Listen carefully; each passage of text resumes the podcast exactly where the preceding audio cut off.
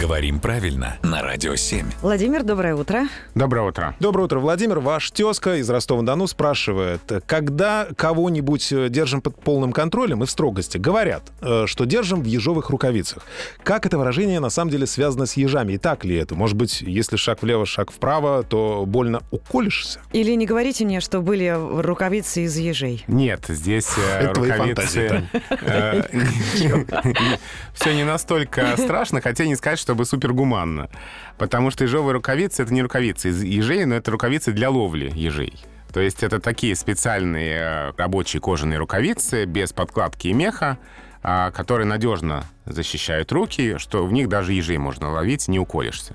Но поскольку они такие довольно грубые, без э, пушистости и мягкости, то держать в таких рукавицах, ну, это не особенно приятно, если тебя держат в таких рукавицах. Ну, мог бы хороший быть пилинг. То есть, э, давайте сейчас для всех разберемся. При создании этого выпуска «Говорим правильно» ни один еж у нас не пострадал. Чтоб ты, Тань, себе там не представляла. А я уже все. Спасибо Владимиру. Спасибо, Владимир.